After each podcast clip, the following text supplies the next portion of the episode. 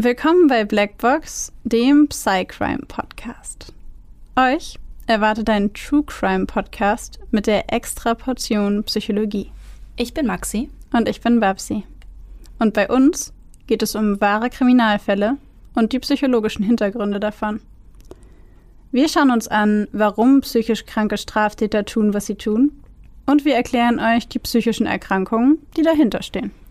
Einige unserer Fälle beinhalten ziemlich viel Gewalt, sowohl psychische, physische als auch mal sexuelle.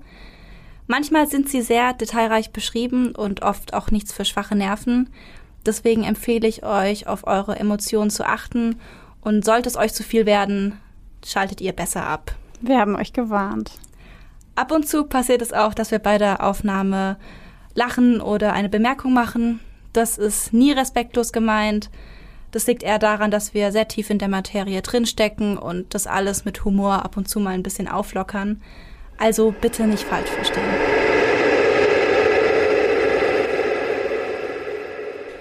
Heute widmen wir uns einem Thema, das für, ich würde behaupten, die meisten von euch eigentlich für jeden relevant ist, und zwar dem Thema der Schweigepflicht. Die meisten kennen das sicherlich von ihren Ärzten, Hausärzten, wie auch immer. Aber natürlich unterliegen auch Psychologen und Psychiater der ärztlichen Schweigepflicht. Und ja, über dieses Thema werden wir heute sprechen, denn ähm, da gibt es die sogenannte, wie der Titel schon verraten hat, Tarasow-Pflicht. Und diese basiert auf einem nicht weniger spannenden Fall, den wir euch natürlich nicht vorenthalten wollen.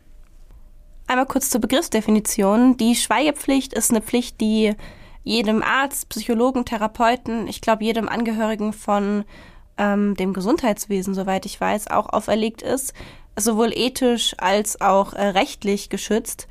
Und zwar ähm, durch Artikel vom Grundgesetz, auch durch die Berufsordnung für Ärzte oder auch, ähm, ich weiß auch, glaube ich, dass in grundsätzlichen Pflichten äh, von Psychologen das auch äh, fest verankert ist. Sie ist grundsätzlich die Voraussetzung dafür, dass ein Patient sich gegenüber Arzt, Psychologe, Therapeut öffnen kann und eben auch intime Dinge oder vertrauliche Dinge berichten kann. Die Schweigepflicht an sich, wie ihr wahrscheinlich alle wisst, bedeutet, dass der Arzt oder Therapeut, die mir solche wichtigen, vertraulichen Dinge erzählt, sowas eben für sich behält und das nicht an Dritte weitergibt diese Schweigepflicht ist total wichtig für diesen ganzen Prozess, äh, zum Beispiel jetzt in unserem Fall, wenn wir drüber sprechen, der Therapie, ähm, da Psychiater, Psychologen nur so Informationen erhalten, die eine umfassende Beurteilung von psychischen Gesundheitszuständen und möglichen Gefährdungen eben möglich machen. Das heißt, wenn ihr bei einem Therapeuten sitzt und zum Beispiel eben, was weiß ich, von Halluzinationen, Wahnvorstellungen erzählt, ähm, könnt ihr euch da sicher sein, dass das nicht an Dritte weitergegeben wird, zum Beispiel, keine Ahnung, an eure Eltern, an Ehepartner, was weiß ich. Ohne eure ausdrückliche Zustimmung darf der Arzt oder Psychologe oder Therapeut sowas nicht weitergeben. Vielleicht gut für all diejenigen zu wissen, ich habe das nämlich tatsächlich schon ein paar Mal gehört, die zum Therapeuten gehen oder darüber nachdenken, sich psychotherapeutische Hilfe zu suchen. Ein paar Leute, mit denen ich gesprochen habe, haben mir gesagt, ja, aber was, wenn der das dann meinen Eltern erzählt? Oder was, wenn der oder die das dann meiner Familie oder jemandem erzählt, den ich kenne? Und da könnt ihr sicher sein, dass das definitiv nicht passieren wird, weil diese Person in diesem Moment ihre Schweige Schweigepflicht brechen würde. Und diese Schweigepflicht ist unter anderem durch Paragraph 203 des Strafgesetzbuches ebenfalls ja im Grunde flankiert. Das heißt, es ist eine tatsächliche Straftat, diese Schweigepflicht zu brechen. Also macht euch da nicht so viel Sorgen, weil die Wahrscheinlichkeit ist relativ gering. genau, und das greift übrigens auch, äh, solltet ihr minderjährig sein. Ähm, es kommt darauf an, wie der geistige, die geistige Reife einer Person ist, wenn ihr zum Beispiel keine 16, 17 seid und ähm, vollkommen zurechnungsfähig und dann eben in psychiatrischer Behandlung oder psychologischer Behandlung seid, dann hat der Psychologe, Arzt da nicht mal da ein Recht, es euren Eltern weiterzugeben, auch wenn man sagt, ja, minderjährig und die Eltern haben ja Recht, das zu wissen. Ähm, haben sie nicht, auch wenn ihr minderjährig seid, ist es nicht der Fall. Es gibt aber entgegengesetzt, in Anführungszeichen entgegengesetzt zur Schweigepflicht, auch die sogenannte Offenbarungspflicht. Denn natürlich gibt es Situationen, in denen ein Arzt oder ein Therapeut darüber nachdenken muss, ob er oder sie die Schweigepflicht bricht. Denn es gibt bestimmte Situationen, bei der der Arzt oder die Ärztin, der Therapeut, die Therapeutin entscheiden muss oder auch mehr oder weniger gezwungen ist, in Anführungszeichen, diese Schweigepflicht zu brechen und darüber nachzudenken, ähm, wer jetzt über bestimmte Sachverhalte in Kenntnis ge gesetzt werden muss. Und das passiert quasi nach gewissenhafter Abwägung, denn es geht da ähm, um Dinge wie eine erhebliche Gefährdung von Dritten, also beispielsweise, oder einer Lebensgefährdung der Person selbst gegenüber. Beispielsweise, wenn jemand offensichtlich schwer suizidal ist, dann liegt eine Eigengefährdung vor und in diesem Fall darf nicht nur, sondern muss der Arzt oder Therapeut bestimmte Maßnahmen einleiten, die unweigerlich dazu führen, dass er bis zu einem gewissen Grad die Schweigepflicht brechen muss. Weil natürlich kein Arzt sagen kann, ähm, ich mache jetzt eine Zwangseinweisung, aber ich kann Ihnen natürlich nicht sagen, wieso. Hm. Ähm, ich denke, das erklärt sich selber. Allein deswegen, weil die weiter behandelnden Ärzte dann gar nicht wüssten, wo sie anfangen sollen. Ja, genau. Ja. Diese Offenbarungspflicht ist tatsächlich auch was, was im Maßregelvollzug äh, eine ganz es ist nicht an sich eine schwierige Sache, aber eine Sache, die so ein bisschen die Therapie schwierig macht. Denn wie ihr euch vorstellen könnt, besonders im Maßregelvollzug ist es so, dass eine Offenbarungspflicht gegenüber Gerichten gegenüber dem Gericht und ähm, Behörden besteht. Und ähm, da ist die Offenbarungspflicht nicht eingeschränkt. Das bedeutet, da kann zum Beispiel Staatsanwaltschaft, Gericht ähm, jederzeit oder auch Anwälte Anträge stellen, in die Krankenakten einzusehen. Ähm, jährlich müssen ja eben Stellungnahmen geschrieben werden. Das haben wir, glaube ich, bei der HCR 20-Folge schon mal erwähnt. Mhm. Und da ist so ein bisschen diese Schwierigkeit, die die Offenbarungspflicht im Maßregelvollzug darstellt.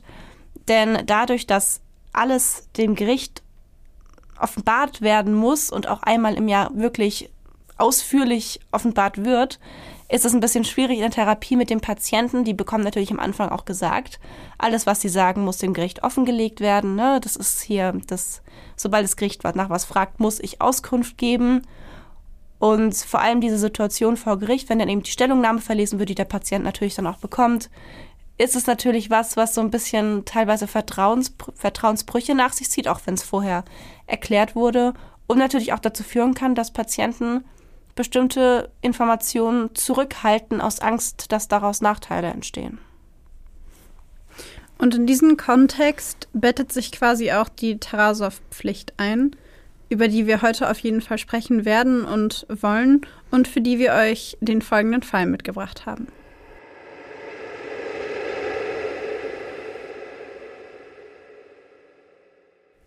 Es ist September 1967, als Prosenjit Podar, ein junger Mann aus Bengal in Indien, eine Stelle als Doktorand am Campus der University of California in Berkeley antritt und seine Wohnung im International House bezieht.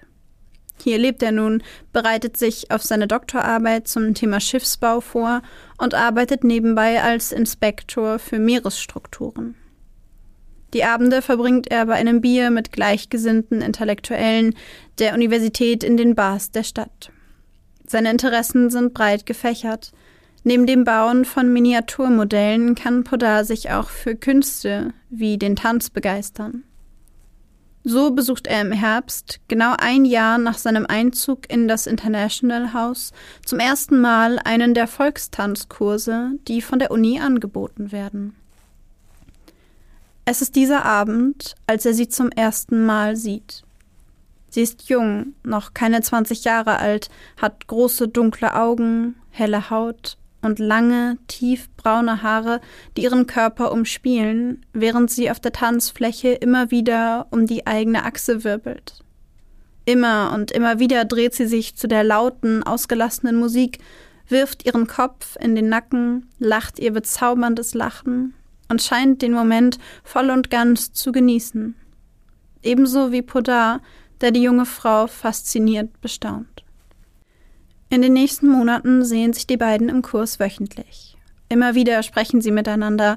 Podar erfährt, dass die hübsche Frau Tanja heißt, dass sie Russin ist und das Merit College in Oakland besucht. Sie erzählt ihm von ihren Eltern, die sehr streng sind, so darf sie beispielsweise kein Make-up tragen. Podar ist das egal. Er findet, dass sie auch ohne Make-up die schönste Frau ist, die er je gesehen hat. Tanja findet den 22-jährigen Podar nett, er ist freundlich, sieht sie immer so intensiv an, wenn sie tanzt. Sie willigt ein, sich auch außerhalb des Tanzkurses mit ihm zu treffen. Gemeinsam gehen die beiden Pizza essen, ins Kino, verbringen Zeit miteinander. Tanja mag den jungen Inder, doch sie ist jung und möchte sich ausprobieren. Neben Podar trifft sie sich auch mit anderen jungen Männern in der Überzeugung, dass ihr Gegenüber das genauso tut.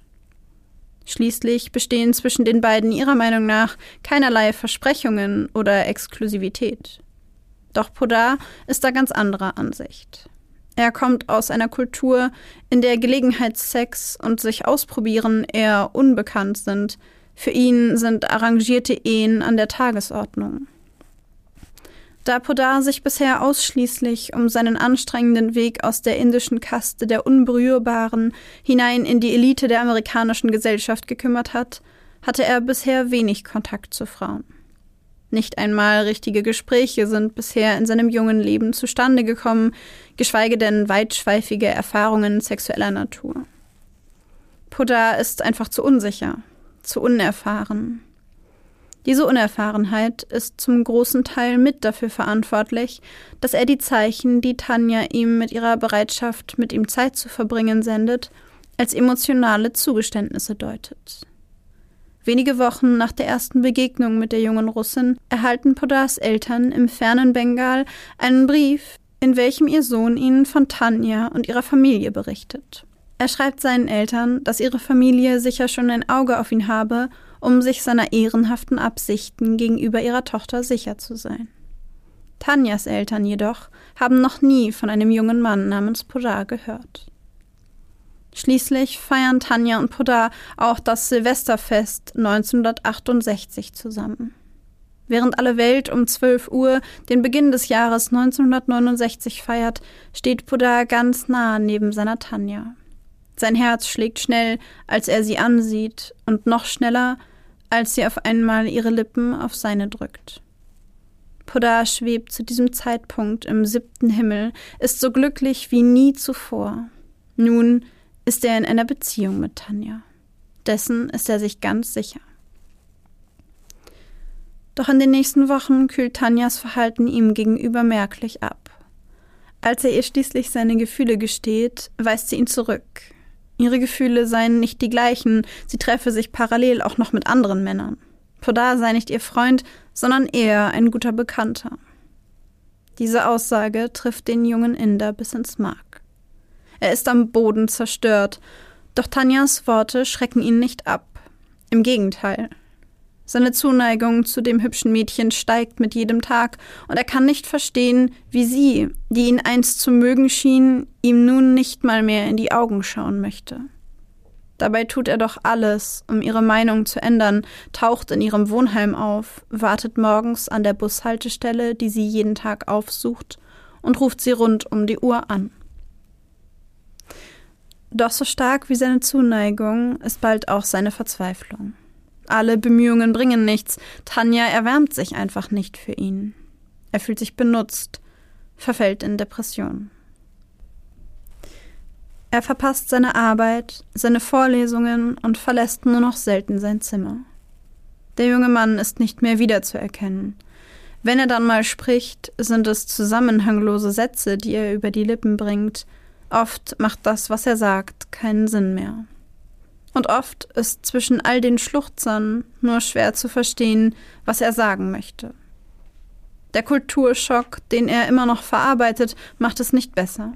Überall verhalten sich die Menschen hier wie Tanja, gehen unverbindliche Beziehungen ein und scheren sich nicht um die Gefühle derer, die sie verletzen. Sie werfen Moral und Werte für vergängliche Freuden wie Musik, Sex und Drogen über Bord, bezeichnen diese Lebensweise als Summer of Love. Unverständlich für Podar, der im strengen Indien aufgewachsen ist. Er hatte gedacht, in Tanja eine Gleichgesinnte gefunden zu haben. In seiner Verzweiflung freundet er sich mit ihrem Bruder Alex an. Dieser wird nach kurzer Zeit sogar sein Mitbewohner.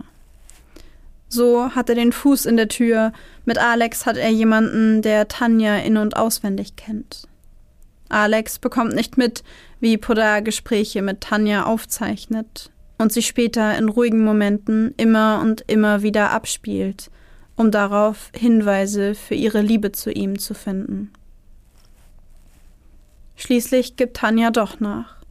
Sie willigt ein, wieder Zeit mit Podar zu verbringen, allerdings schließt sie eine Beziehung von vornherein klar aus. Trotzdem fühlt sie sich geschmeichelt, wenn er ihr sein Tagebuch zeigt, in dem er Details über frühere Gespräche oder auch nur kurze Blicke notiert. Schriftstücke, in denen er Erlebnisse festgehalten hat, mit Überschriften wie Taking my girlfriend to the King of Hearts. Lachend sagt sie dann, dass er doch verrückt sei, dass er sich mal entspannen solle. Doch Podar denkt gar nicht daran. Er ist verloren in seiner Liebe zu dieser Frau, verloren in seiner unerwiderten Liebe, seiner Verzweiflung, seiner Enttäuschung. Als Podar einem Freund davon erzählt, dass er in seiner Wut bereits darüber nachgedacht habe, Tanjas Haus in die Luft zu jagen, drängt dieser ihn dazu, die psychiatrische Klinik der Universität zu besuchen. Podar willigt ein. Hier wird er von Dr. Larry Moore behandelt. Podar erzählt dem Psychiater von seiner Vergangenheit, der Beziehung zu Tanja und der Zurückweisung, die er von ihr erfahren musste. Er erzählt, er plane eine Waffe zu kaufen und er plane, Tanja zu ermorden. In seinen blitzenden Augen steht der blanke Zorn über seine enttäuschte Liebe. Moore horcht bei dieser Aussage auf und macht sich Sorgen, sowohl um seinen Patienten als auch um dieses Mädchen, von dem Podar so hasserfüllt spricht. Mehrmals fragt er sich, ob er die Vertraulichkeit von Arzt und Patient verletzen und jemandem von den zunehmend verstörenden Drohungen erzählen soll. Er wägt ab und entscheidet sich schließlich dafür, die Campuspolizei zu alarmieren. Als die Beamten eintreffen, erklärt er ihnen, dass Podar an einer akuten und schweren paranoiden Schizophrenie leide und nach seiner Einschätzung gefährlich sei. Vorläufig wird dieser daraufhin festgenommen, nachdem er den Beamten jedoch verspricht, sich von Tanja fernzuhalten, lassen sie ihn wieder gehen. Und auch Moore gibt sich mit diesem Versprechen zufrieden. Außerdem befindet sich Tanja aktuell ohnehin in Südamerika und damit außer Reichweite für Podar. Der Psychiater hofft, dass der junge Mann es nunmehr schafft, sich von seiner krankhaften Obsession zu befreien. Außerdem hat Podar in seinem bisherigen Leben noch nie Gewalt angewendet. Wieso sollte er jetzt damit anfangen? Für den Psychiater gibt es keinen Grund, weiter zu intervenieren. Kurze Zeit später erscheint Podar nicht mehr zu den vereinbarten Gesprächsterminen. Tanja, ist aus Südamerika zurückgekehrt. Keine zwei Monate später, am 27. Oktober 1969, erscheint Podar unerwartet im Elternhaus von Tanja. Als sie ihn erblickt, ist sie verärgert und fordert ihn auf, sofort zu gehen. Doch er weigert sich, er müsse mit ihr sprechen. Dabei wirkt er so bedrohlich, dass Tanja zurückweicht. Er macht einen Schritt auf sie zu und die junge Frau beginnt zu schreien. Dann hört sie Schüsse. Sie blickt Podar an, sieht die Waffe in seiner Hand, sieht die Mündung, die auf sie gerichtet ist. Dann blickt sie an sich herunter, sieht das Blut, das an ihrem Oberkörper hinunterrinnt. Sie dreht sich um, versucht zu fliehen, schleppt sich mit letzter Kraft in den Garten ihrer Eltern. Sie bewegt sich so schnell sie kann, doch zu schnell hat Podar sie eingeholt. Sie spürt das Messer im Rücken. Ohne es sehen zu können, achtmal sticht Podar zu. Dann liegt Tanja reglos auf dem Boden. Podar geht ins Haus, greift nach dem Telefon und ruft die Polizei an, während Tanja im Garten an ihren Verletzungen verblutet. Ich habe gerade meine Freundin erstochen. Als die Beamten eintreffen, stellt er sich ihnen sofort. Er streckt ihnen die Arme entgegen, fordert sie auf, ihm Handschellen anzulegen. Er habe Tanja getötet. Warum? Um sie zum Schweigen zu bringen, wie er den Polizisten später erklären wird. Im folgenden Verfahren wird Prosenjit Podar wegen Mordes zweiten Grades verurteilt. In einem anschließenden Berufungsverfahren jedoch wird die Verurteilung aufgehoben. Die Jury sei nicht ausreichend instruiert worden, weswegen das Urteil nicht rechtskräftig sei. In der Folge wird Podar unter der Bedingung, nach Indien zurückzukehren, freigelassen. Doch damit ist der Prozess um Tanja Tarasow nicht beendet. Ihre Eltern haben im Verfahren gegen Podar erfahren, dass es Warnzeichen gegeben hat, dass Podar Dr. Larry Moore von seinem Plan, ihre Tochter zu töten, berichtet hatte. Sie wissen, dass der Psychiater die Campuspolizei alarmierte, doch auch die haben nicht viel zur Verhinderung des Todes ihrer Tochter beigetragen. Ihrer Meinung nach hätte Moore sich direkt an Tanja oder ihre Familie wenden, sie warnen müssen. Vielleicht wäre ihre Tochter dann noch am Leben. Sie reichen Klage ein und landen schließlich vor dem obersten Gerichtshof. 1976 entscheidet dieser im Sinne der Kläger, dass es die moralische und berufliche Verpflichtung eines Therapeuten sei, Bedrohungen wie Podar zu melden, um Menschen wie Tanja zu schützen. Einwände in dem Sinne, dass dies die Vertraulichkeit der Psychotherapie beeinflussen werde, werden vor Gericht abgeschmettert. Denn wie Richter Matthew Otobreiner in der Entscheidung verkündet, das Schutzprivileg endet dort, wo die öffentliche Gefahr beginnt.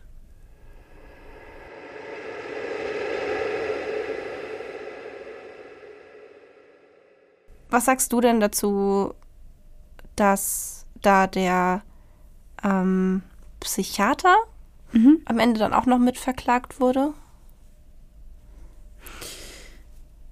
Ehrlich gesagt finde ich es sinnvoll und richtig, mhm. weil ich persönlich der Meinung bin, die Campuspolizei anzurufen und zu sagen, ja, hey, der macht hier irgendwie Morddrohungen, mach mal was, finde ich schon eine sehr starke Verantwortungsverschiebung. Mhm. Und selbst wenn man an der Stelle noch sagt, naja gut, er hat es ja gemeldet und die Polizei hat es dann versaut, spätestens in dem Moment, wo der Patient nach einer solchen Äußerung von heute auf morgen plötzlich nicht mehr zu den Gesprächsterminen erscheint, wäre der Moment, in dem ich nochmal zur Polizei gegangen wäre und gesagt hätte, Leute, ich glaube, dass er potenziell wirklich gefährlich ist und wir müssen uns das wirklich angucken. Was habt ihr mit dem gemacht? Wo ist der? Wir müssen gucken, wo der ist. Wir müssen dem nachgehen. Ihr müsst irgendwas machen. Ja. Also spätestens da, finde ich, wäre er in der Verantwortung gewesen, nochmal zu reagieren und das hat er nicht. Ja, das denke ich auch. Und ich kann auch die Eltern da vollkommen verstehen, dass die da nochmal äh, vor Gericht deswegen gehen. Ja. Insbesondere, weil ich finde es total absurd, dass er, also dass das Urteil nicht rechtskräftig war und er dann einfach nach Indien zurückgegangen ist. Also das war zwar die Bedingung, aber wenn er wirklich eine paranoide Schizophrenie hatte, dann ist die unbehandelt geblieben. Ja. Also ich meine, was ist das denn? Wir lassen ihn unbehandelt und auch unbestraft wieder zurück nach Indien gehen? Ich kann das auch nicht nachvollziehen. Also das ist, ich frage mich, ob das wieder so ein USA-Ding ist, weil hier in Deutschland passiert sowas auf jeden Fall nicht. Bei uns kommen, werden sie dann untergebracht und irgendwann später steht vielleicht mal eine Abschiebung oder eine Ausreise an. Aber so einfach ohne Therapie ins Heimatland geschickt werden, geht halt nicht eigentlich. Ich, ich finde es halt für alle Beteiligten einfach nicht in Ordnung. Ich finde es nicht in Ordnung für die Eltern zu sagen, ja, okay, äh, hier Verfahrensfehler, wir können nichts mehr machen. Für den Täter finde ich es nicht in Ordnung, weil wenn er tatsächlich eine paranoide Schizophrenie hatte, kann man sich über das Thema Schuldfähigkeit unterhalten. Ja. Und dann ist es nicht in Ordnung für diese Person, ähm, nicht behandelt zu werden, insbesondere weil eine chronifizierte paranoide Schizophrenie nochmal eine richtig eklige Geschichte ist, wenn man sie nicht behandelt. Ja. Und wenn es das erste Mal aufgetreten ist, und davon würde ich jetzt mal in seinem jungen Alter ausgehen, dann wäre es essentiell wichtig gewesen, das zu behandeln. Ja, ich habe auch keine Ahnung, wie er sich weiterentwickelt hat. Aber es ist davon auszugehen, dass, dass da noch mehr Psychosen gekommen sind, wenn da ja. wirklich eine paranoide Schizophrenie ist. Nee, also ich kann es auch vollkommen nachvollziehen und also, dass da wieder ein Gerichtsverfahren war und nicht nachvollziehen, dass er einfach wieder nach Hause geschickt wurde. Voll. Ich meine, ähm, es war ja auch kein Kavaliersdelikt, ja. Es nee. war ja jetzt auch nicht irgendwie eine Dose Cola aus dem Supermarkt geklaut oder so. Ja, eben. Oder, keine Ahnung, Delikte wie Sachbeschädigung oder sowas, wo man sich denkt, okay, da kann man es noch nachvollziehen, wenn dann einfach eben keine Bestrafung in Anführungszeichen folgt, weißt du, weil ich meine, bei Schuldunfähigkeit passiert ja auch hier bei uns in Deutschland keine Strafe in dem Sinne. Ja. Ähm, aber das ist halt schon, bei so einem Delikt muss mehr passieren. Naja, vor allen Dingen, es war ja auch geplant. Ja. Er hatte das ja vor. Und das finde ich, ehrlich gesagt, finde ich das fast ein bisschen. Ich weiß nicht. Ich war mir auch bei der Diagnose von einer paranoiden Schizophrenie irgendwie nicht so ganz sicher. Weil ich mir so dachte, das erscheint mir doch schon sehr organisiert. So das monatelang oder wochenlang vorher ankündigen, dann habe ich ein Messer dabei und eine Schusswaffe, wo auch immer ich beides her habe, tauche in dem Elternhaus auf. Das heißt, ich muss auch erstmal dahin fahren und mach das dann. Ich habe Also- mich halt, ich habe mich gefragt, ich, mein, ich, ich war mir auch nicht ganz sicher, beziehungsweise wahrscheinlich wieder sowas, dass uns einfach zu viele Infos fehlen, weil irgendwoher muss der Dr. Moore ja diese Infos herhaben. Ähm, ich denke, ich kann mir vorstellen, dass es vielleicht da, dass es da wichtig ist zu wissen, in welcher Dynamik eben diese ganzen Handlungen passiert sind. Ich meine, es kann ja sein, dass er das alles in so einer, in so einer Liebeswahn-Dynamik organisiert hat und das irgendwie dann in diesem Warnsystem organisiert stattfinden konnte.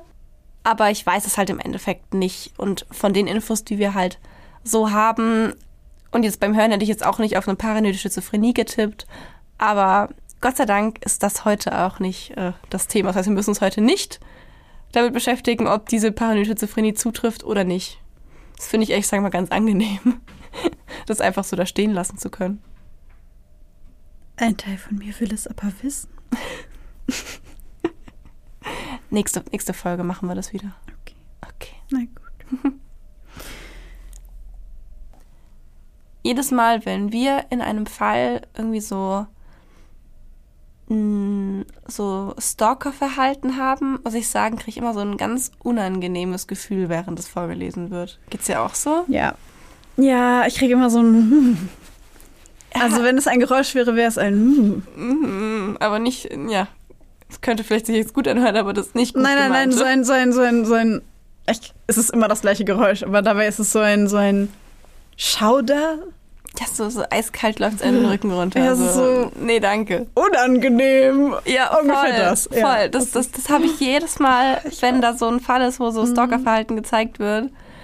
Ähm, das war jetzt ja hier wieder so, irgendwie ruft ständig an, wartet an der Bushaltestelle, freundet sich mit dem Bruder an, danach noch, Wohnt mit dem Bruder zusammen. wohnt mit dem, stimmt, wohnt mit dem Bruder auch noch zusammen. Zeichnet Gespräche auf und hört sie danach langsam an, um dabei herauszufinden, welche Indikatoren es dafür geben könnte, dass sie ihn doch liebt. Das ist wirklich so, ich find's richtig gruselig. Stell dir vor, der sitzt da stundenlang in seinem Zimmer und hört da solche Aufnahmen ab und der Bruder von ihr sitzt zu dem dran. Ich frage mich, hat er das vielleicht nicht mitbekommen? Nee, er hat das nicht mitbekommen. Weil Er hat es nicht gemerkt. Ich glaube, wenn du als Bruder oder als Schwester oder egal merkst, dass dein Mitbewohner oder deine Mitbewohnerin sowas macht, dann, also ich würde es ansprechen. Ja, vor allem, ja, ich würde es auch meinem Geschwisterteil sagen. Ja. Also ich würde sagen, ey, das ist Halt ein mal von der Person fern. hier. Ja, halt Ja, von der voll. Person fern. Aber ich meine, irgendwie hat sie es ja schon mitbekommen. Er hat ihr zum Beispiel sein Tagebuch gezeigt und hat dann so, also ich meine, ne, das ist natürlich nicht das ganze Ausmaß. Ja, stimmt. Stimmt. Ich finde halt prinzipiell sowas aufzuschreiben, finde ich nicht merkwürdig. Aber ja, dadurch, dass es ein Tagebuch war, in dem er nur Dinge über sie aufgeschrieben hat, ist es schon schon ziemlich weird. Ja, und sie hat es ja auch irgendwie noch gesagt, so, ey, entspann dich mal, ne, hat so, so einen Witz gesagt, aber ich glaube, es war ja schon irgendwie auch irgendwo ein bisschen, ein bisschen unangenehm, kann ich mir vorstellen. Das kann ich mir auch vorstellen. Also mir, mir wäre es, wenn ich mir das vorstellen würde, mir wäre das schrecklich unangenehm. Und ich würde Ja. sofort Abstand halten zu dieser Person, glaube ich. Ja. Hat sie ja auch versucht, so wie ich das verstanden habe. Also, ich weiß nicht, ich bin richtig empfindlich, was so Stalking, in Anführungszeichen Stalking oder auch so Nachstellen oder sehr exzessive Kontaktaufnahme angeht. Ich hatte das mal in den sozialen Medien, dass jemand, den ich, ich glaube, nur ein einziges Mal persönlich kennengelernt habe, hat, dann hat die Person mich halt in unterschiedlichen sozialen Netzwerken geaddet und ich habe die halt hinzugefügt, weil wir uns ja kannten, in Anführungszeichen. Also man hatte Ja. die Person schon mal getroffen. Ja, macht man dann ja. Ja, ja, genau. Ja. Und dann habe ich Nachrichten bekommen um die verrücktesten Uhrzeiten. Also so morgens um halb vier oder so, wo mir dann jemand, ähm, also diese Person auf Englisch und mal auf Deutsch geschrieben hat, ähm, aus ihrer Lebensgeschichte, also so völlig ohne Kontext, völlig random, mal nachts um vier, mal mittags um drei. Also es lag jetzt auch nicht offensichtlich nicht immer an übermäßigem Alkoholkonsum oder so. Mhm. Wo die Person mir dann geschrieben hat, hey, ich habe dich heute wieder gesehen, du sahst so schön aus, bla bla bla. Und ich war so, okay, wo hast du mich gesehen? Weil ich habe dich nicht gesehen. Und dann habe ich die, der Person halt geschrieben und meinte, hey, bitte lass das, ich will das nicht. Ähm, hör auf, mir solche Nachrichten zu schreiben und hör auf, ähm, ja, mir irgendwie nachzustellen. Und ich habe diese Person halt auch nie gesehen. So. Und äh, vielleicht hat sie mir auch gar nicht nachgestellt und hat es einfach nur behauptet. Und dann habe ich diese Person in dem einen sozialen Netzwerk blockiert, wo sie mir immer geschrieben hat, weil ich halt vergessen hatte, dass ich die Person auch noch in anderen sozialen Netzwerken hatte. Und hat die Person mir in anderen sozialen Netzwerken geschrieben, was für eine dumme Sch ich bin, weil ich die Person geedit, genau, weil ich die Person ähm, woanders geblockt habe und hat mir dann da super lange Texte geschrieben von wegen, ähm, sie würde mich, die Person würde, wäre so verliebt in mich und würde mich so gerne treffen, äh, nochmal treffen. Und ähm, wir hätten so die beste Zukunft zusammen und wir könnten so glücklich sein miteinander. Und darauf habe ich dann wieder nicht geantwortet. Und dann kam noch, noch eine Nachricht mit, warum antwortest du mir nicht, du respektloses Stück. und und äh, dann noch eine Nachricht und noch eine Nachricht. Und dann habe ich die Person wieder geblockt. Und dann habe ich sie in allen Netzwerken geblockt. Und dann hat diese Person sich neue Profile in den sozialen Netzwerken gemacht und mir über die neuen Profile in den sozialen Netzwerken wieder Nachrichten geschrieben. So lange, bis ich dann wieder blockiert habe und wieder blockiert habe und irgendwann hat es dann aufgehört. Und wie oft habt ihr euch vorher gesehen? Einmal. Einmal. Und ich, und dann ich, habt ich, ihr glaube, wir haben uns, Zukunft zusammen. ich glaube, wir haben uns nicht mal unterhalten. Ah, das, oh, Gott. ah. Also, Hab wieder das Gefühl. Jetzt, das klingt jetzt richtig blöd, aber ich habe mich gar nicht richtig daran erinnern können, diese Person, also mich mit dieser Person unterhalten zu haben. Ich glaube, wir haben uns nur vorgestellt, das war's. Manchmal reicht es ja. Also es war- ja. Also manchmal reicht es. Aber es war richtig krass. Es war richtig, richtig krass. Und ähm, ich habe mich auch irgendwie bedroht gefühlt, weil ähm, diese Person mir dann auch geschrieben hat, ja, wenn wir uns das nächste Mal sehen, dann äh, werde ich, werd ich dich umstimmen, dann wirst du das anders sehen und so. Und ich war so, dieses Gefühl, da ist es wieder. Oh ja, das Geräusch. Und ähm, ja, das äh, von daher, ich weiß, was du meinst, weil mich das auch immer an solche Situationen erinnert. Und ich finde halt, wir haben uns, glaube ich, schon mal über den Film 365 Tage unterhalten. Und Ja, haben wir. ich finde halt, dass solche Nachrichten und jemandem Dinge schicken oder sagen, du bist für mich gemacht und so, in solchen Serien und Filmen ist das immer so richtig romantisch. Aber wenn einem das passiert, ist es so unglaublich creepy. Und es ist überhaupt nicht romantisch, sondern es ist einfach nur so, man denkt sich einfach nur so, geh weg von mir. Ja, obwohl So. bei dem 365 Tage er sie ja einfach direkt entführt. Ja, nein, ich meinte einfach nur, dass Dinge in Filmen dann häufig, Ach so. das, das hatten wir da auch. ja. Dass es im Film irgendwie ne, für viele Leute romantisch aussieht und wenn man das mal in die Realität runterbricht, war das einfach eine Ah, Entführung und eine Vergewaltigung. So meinst du? ja, ja, korrekt, korrekt. Genau. Und das gleiche ist, äh, es ist mit diesen Nachrichten und Briefen und keine Ahnung was. In Filmen total cute. In der Realität super creepy. Also, liebe Leute, solltet ihr gerade euch überlegen, eventuell vielleicht mal sowas zu tun, lasst es.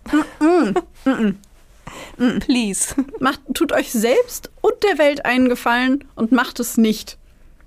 Ist eine dumme Idee. Eine ne wirklich dumme Idee. Also schreibt gerne eurem Crush oder so und sagt, hey, ich finde dich voll toll, wollen wir mal ins Kino gehen und so. Ne, das meinen wir nicht. Das wisst ihr. Aber wenn der Crush dann Nein sagt und vielleicht sogar noch sagt, lass mich in Ruhe, dann hört bitte drauf. Ja, wirklich. Aus diesem Fall von Tanja Tarasow ist übrigens, wie der Name schon zu vermuten lässt, ähm, die Tarasow-Pflicht entstanden. Und zwar eben resultierte sie aus der Entscheidung des obersten Gerichtshofs von Kalifornien, ähm, ja, in der Entscheidung darüber, dass Psychiater tatsächlich die Pflicht haben, Personen zu schützen, die von einem Patienten mit, mit beispielsweise Körperverletzungen bedroht werden. Die ursprüngliche Entscheidung fand übrigens bereits 1974 statt ähm, und ordnete quasi eine Verwarnung der bedrohten Person an, also dass die Person gewarnt werden muss. Ähm, aber dann gab es eine neue Anhörung in diesem Fall durch den obersten Gerichtshof von Kalifornien im Jahr 1976 Und in diesem Fall forderte die Anhörung eben eine Pflicht zum Schutz des beabsichtigten Opfers und nicht nur eine Warnung, sondern also dass nicht nur gewarnt werden muss, sondern dass geschützt werden muss und dass der Fachmann oder die Fachfrau diese Pflicht auf unterschiedliche Arten erfüllen kann, beispielsweise durch die Benachrichtigung bei der Polizei, der Warnung des beabsichtigten Opfers und oder äh, andere Schritte, um eben äh, die bedrohte Person zu schützen. Aber es ist seit diesem Tag und seit diesem, wie ich finde, sehr traurigen Fall die Pflicht von Psychiatern und Psychologen in einer solchen Situation, ähm, ja, das Vorhaben ihrer Patienten zu offenbaren und ihre Schweigepflicht zu brechen zum Schutz dieser bedrohten Person. Genau. Diese Pflicht äh, wurde in den USA in den verschiedenen Bundesstaaten unterschiedlich festgesetzt oder unterschiedlich ähm, wichtig genommen. Es gibt ähm, als Reaktion auf dieses Urteil verschiedene Regelungen. In den einen Staaten ist eben diese Offenbarungspflicht gesetzlich fixiert worden. Ähm, bei anderen wird sie einfach nur durch, durch Gerichtsurteile, also durch Präzedenzfälle gestützt. Und wieder andere haben diese Pflicht zwar grundsätzlich in Regelungen für Ärzte steht es zwar da, aber die Entscheidung liegt im Ermessen des Arztes. Also diese ganze, diese Tarasow-Pflicht ist seitdem schon präsent, nur in den verschiedenen Bundesstaaten eben unterschiedlich, werden unterschiedlich schwer gewichtet. Diese Offenbarungspflicht ist auch, wie gesagt, in unterschiedlichen Staaten mh, mm, wird sie auch teilweise unterschiedlich bezeichnet oder stellt unterschiedliche Handlungsmöglichkeiten dar. Da gibt es dann einmal die Duty to Warn, das bedeutet das, was Babsi gerade gesagt hat, dass das potenzielle Opfer gewarnt wird. Und dann gibt es noch die Duty to Protect. Und das ist das Herbeiführen von anderen Maßnahmen, wie zum Beispiel Zwangseinweisungen von Gefährdern oder eben Patienten, die solche Äußerungen tätigen, um das potenzielle Opfer zu schützen, aber eben nicht das potenzielle Opfer direkt zu warnen. Das hat in der Konsequenz übrigens dazu geführt, und das fanden wir ganz interessant, dass es von den Therapeuten eine, ja, im Grunde autoprotektive Reaktion gegeben hat, die, ähm, weil sie sich natürlich absichern wollen, dass der Patient sie nicht strafrechtlich verfolgen kann wegen dem Bruchs, wegen des Bruchs der Schweigepflicht und gleichzeitig aber der Staat oder die Staatsanwaltschaft sie strafrechtlich nicht verfolgen kann, weil sie diese Offenbarungspflicht brechen. Das heißt, Therapeuten und Therapeutinnen haben angefangen, ihre Patienten komplett radikal darüber aufzuklären, dass sie Offenbarungsvorschriften haben. Das heißt, dass sie ähm, ja eben diese Duty to Protect oder die Duty to Warn haben und dass sie diese durchführen müssen. Und das hat äh, zumindest laut vielen Stimmen in den USA dafür gesorgt, dass Patienten und Patientinnen mit ihren Behandlern und Behandlerinnen nicht mehr offen sprechen weil sie Angst haben, dass wenn sie ganz ehrlich sind und ganz offen sprechen, dass sie dann ja eben Dinge sagen, die der Therapeut oder der Arzt am Ende doch weitererzählen wird. Genau, es gab da auch Untersuchungen bezüglich dieser Pflicht und in dieser Untersuchung oder Studie dazu, da muss man zu, dazu sagen, ähm, da wissen wir nicht genau, welche Faktoren da reingespielt haben und wie valide der ganze Spaß ist. Aber diese Studie sagte als Ergebnis, dass als Konsequenz dieses Urteils eine Zunahme von Homoziden in den USA stattgefunden hat um 8,9 Prozent. Und diese Studie ähm, fordert im, in der Abschlussdiskussion, dass diese Tarasow-Pflicht wieder fallen gelassen wird. Also ich, find ich ehrlich gesagt mega interessant, weil auch. das bedeuten würde, dass Leute oder dass Menschen, wenn diese Studie stimmt, häufiger die Tat in diesem Fall das Tötungsdelikt tatsächlich begehen, weil sie nicht darüber sprechen können. Und dass die Tatsache, darüber zu sprechen, dafür sorgen würde, dass sie es vielleicht nicht tun würden. Das ist ein ganz großer, ganz großer Bereich, den Gegner von dieser Tarasow-Pflicht immer wieder anbringen. Ähm, dass eben solche Taten, wenn sie angesprochen werden, eben durch die Schweigepflicht, dadurch, dass eben das im geschützten Rahmen stattfindet und dass da eben auch solche Taten verhindert werden können. Und das ist eben sowas, weswegen die Tarasow-Pflicht auch so in Kritik steht, weil dann ja natürlich keine weitere Therapie mehr stattfinden kann, weil dann die ja natürlich in dem Moment sofort abbricht und eben dann die Offenbarungspflicht greift und da in den seltensten Fällen weiter eine Therapie möglich ist, weil dann eben Vertrauensbruch passiert ist. Natürlich. Und das ist halt das, wo, wo diese Tarasow-Pflicht ganz stark kritisiert wird. Einer von den ähm, Einwänden, die die Gegner dieser Pflicht haben. Ja. Mittlerweile gilt in den USA übrigens eher die Duty to Protect und die besteht zumindest unseres Wissens nach aus drei unterschiedlichen Schritten. Und zwar im ersten Schritt die Erhebung und Dokumentation der ähm, ja, notwendigen Befunde, die notwendig sind für den Therapeuten, die Therapeutin, den Behandler, wie auch immer, ähm, eine Gefährdungsbeurteilung vorzunehmen, also zu überlegen, ist es wirklich, liegt wirklich eine Gefährdung vor, ist es realistisch, wird es mit einer Wahrscheinlichkeit von X passieren. Das ist auch total wichtig, also auch zum Schutz der Therapeuten vor ähm, strafrechtliche Verfolgung, weil sie dem dann ganz genau dokumentiert haben, welche Aussagen des Patienten sie bewogen haben, die Schweigepflicht zu brechen eben. Mhm. Dann das zweite sind die Maßnahmen zum Schutz potenzieller Opfer. Hier ähm, greifen Therapeuten tendenziell lieber dazu, den Patienten in eine, in eine Klinik einzuweisen oder auf eine geschlossene Station zu verlegen. Sprich, ähm, wenn man in einer offenen Station beispielsweise davon spricht, dass man vorhat, jemanden zu verletzen oder zu töten, dass man sagt, okay, dann verlege ich die Person auf die geschlossene Station, was für den behandelnden Therapeuten oder die behandelnde Therapeutin einfacher ist, weil sie an der Stelle die Schweigepflicht nicht so massiv brechen müssen, weil sie innerhalb der Klinik die Patienten äh, zumindest unter den Kollegen müssen sie natürlich darüber sprechen, aber nach außen hin müssen sie nicht mit anderen Leuten darüber sprechen, dass äh, dieser Patient gefährlich ist, sondern können einfach sagen, hey, wir machen jetzt mal eine Verlegung, wir halten das für besser. Ja, Punkt. ich muss auch sagen, ich kann das nachvollziehen. Wenn ich da die Wahl hätte, würde ich auch lieber eine Klinikeinweisung machen, als dazu irgendeiner Person hinzugehen und zu sagen, ey, der und der will dich töten. Ja. Also. Ja. Und der dritte Schritt sind dann, dass die getroffenen Sicherheitsmaßnahmen kontinuierlich auf Wirksamkeit und Notwendigkeit geprüft werden. Ihr kennt das Spiel, immer gucken, ist das noch angebracht, ist das noch verhältnismäßig, ist das noch notwendig ähm, oder vielleicht auch nicht mehr. Beispielsweise wenn wir von einer Psychose ausgehen, ist der Patient oder die Patientin noch akut psychotisch oder nicht? Und wenn nicht, ist es dann noch notwendig, ähm, die Person beispielsweise auf der geschlossenen Station zu behalten, weil vielleicht ist die Person gar nicht mehr gefährlich. Genau. Das alles gilt allerdings nur für die USA. Die Tarasow-Pflicht ist bekannt in den USA und ähm, ja, der Begriff kommt eben mit diesem Fall auch aus den USA. In Deutschland ist das ein bisschen anders. In Deutschland liegt die Abwägung natürlich auch immer zwischen der Schweige- und der Offenbarungspflicht. Da liegt es allerdings im Ermessen des Arztes.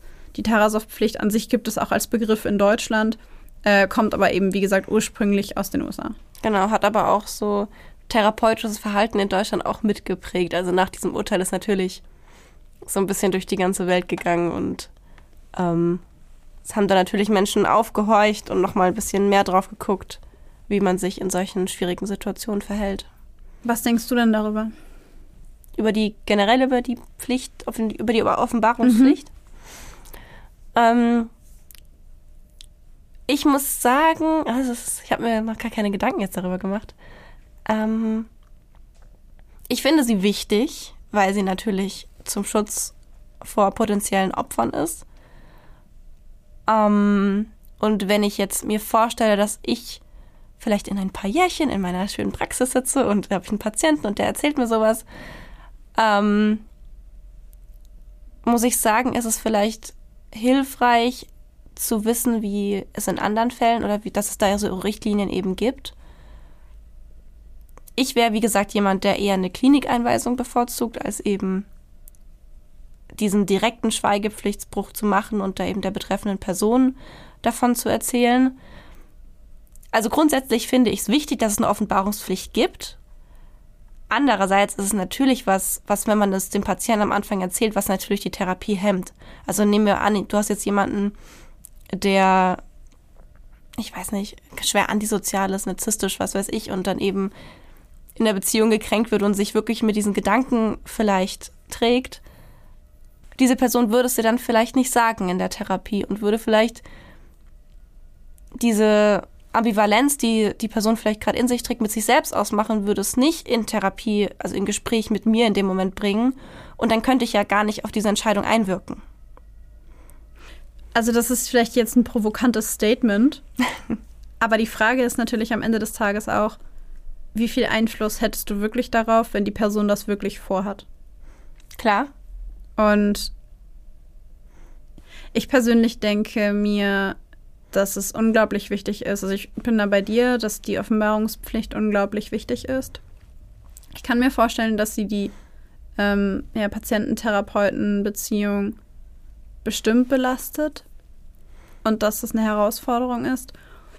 Auf der anderen Seite finde ich, wenn es die nicht geben würde, muss man ja auch mal an die Menschen, weil große Überraschung, Therapeuten sind ja auch Menschen, ähm, muss man ja mal drüber nachdenken. Stell dir mal vor, die würde das jemand in der Praxis sagen und du dürftest es nicht erzählen.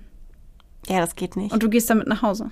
Ich glaube, ohne und dann Pflicht passiert würde es es gar nicht gehen. Und dann passiert es und du hast es nicht erzählt, weil du es nicht durftest und du Ja. wusstest es.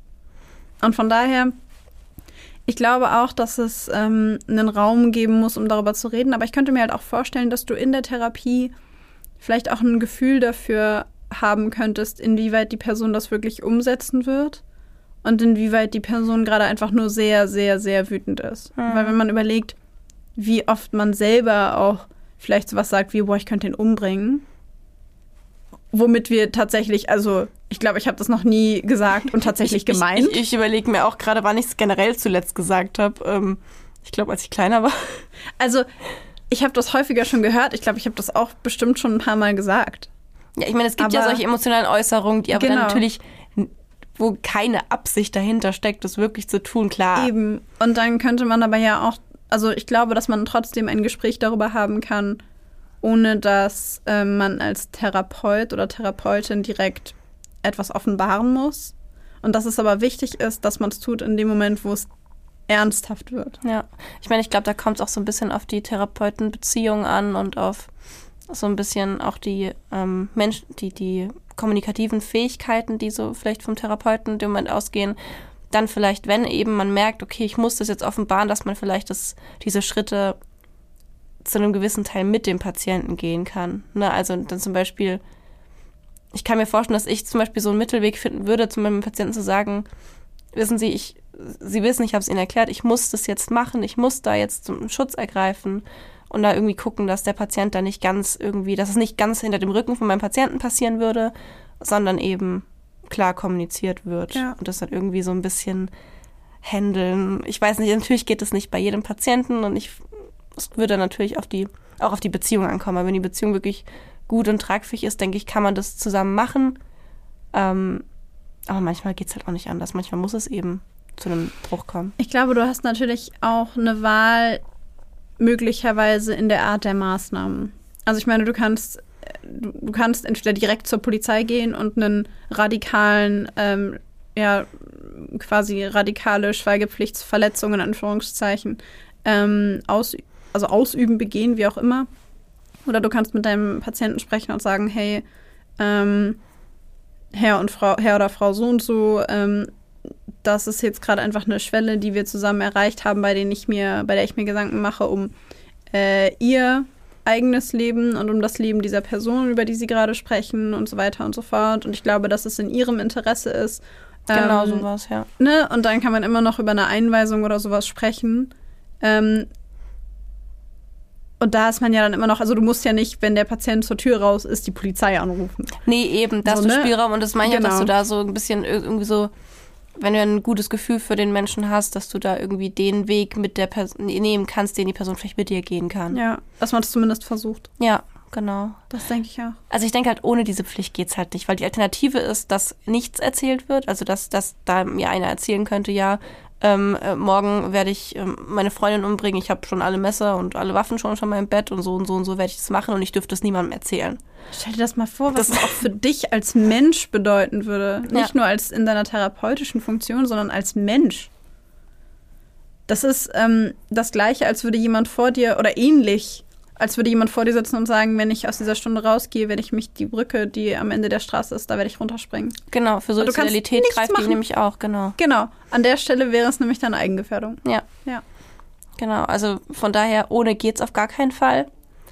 Ähm, und ich finde eben, dass es aber möglichst mit dem Patienten zusammen dieser Schritt gegangen werden sollte, damit eben diese therapeutische Beziehung oder dass dieser therapeutische Weg gegangen werden kann, weil wenn jemand solche Sachen äußert, dann denke ich, ist in den meisten Fällen auch eine weitere therapeutische Begleitung zwingend nötig. Ja. Ihr seht, die, die äh, therapeutische Beziehung ist uns heilig. Die, die kommt, ist, ist ultra heilig. kommt aus dem Studium. Ich glaube, eine der ersten Sachen, die wir gelernt haben, war, die Beziehung zwischen Patient und Therapeut ist das Wichtigste von allem. Und irgendjemand spielte diesen Sound ein, war so, ah, und irgendjemand machte das Licht an und alle, alle, alle Studenten waren so, okay, alles klar, verstanden. Es ist aber auch wirklich so, ich habe, ich habe, ich, mir fallen bestimmt mindestens fünf Patienten spontan ein, ähm, bei denen ich keine Intervention mache, nichts psychotherapeutisches, nicht so man denken würde, oh, daran sehe ich aber, dass sie eine gute, dass sie weiß, was sie tut und dass sie irgendwie Psychologie studiert hat. Es sind einfach nur gute Beziehungen. Ja. Und dadurch verändert sich so viel schon bei einem Menschen. Voll. Also es ist total krass, wie wichtig das ist. Es wird irgendwie voll unterschätzt. Ich, ich habe es ja selbst unterschätzt. Ja, ich meine, ohne eine gute therapeutische Beziehung kannst du halt auch so viel Asse und weiß ich nicht, Spielchen und Brettchen und Methoden aus deinen Ärmeln ziehen. So, ich habe das gerade sehr herablassend gesagt, aber du weißt, was ich meine. Also du kannst Ey, halt jede ich bin Karte, jemand, der Brettchen und Spielchen aus dem Ärmel zieht. Also go for it. Jede Karte aus deinem Ärmel ziehen. Es wird dir überhaupt nichts bringen, nee. wenn du keine Beziehung zu dieser Person hast. Genau. Gar nichts. Und von daher, die therapeutische Beziehung ist heilig. Ah. ja. Okay, ich, ich, ich finde, mit, mit diesem wunderschönen Geräusch können wir die heutige Folge auch schließen, oder? Ja. Sehr schön. ich auch. Es war uns wie immer ein Fest. Wir hoffen euch auch. Und äh, ja, dann äh, sind wir schlauer, hoffentlich ihr auch. Und wir hören uns beim nächsten Mal. Tschüss.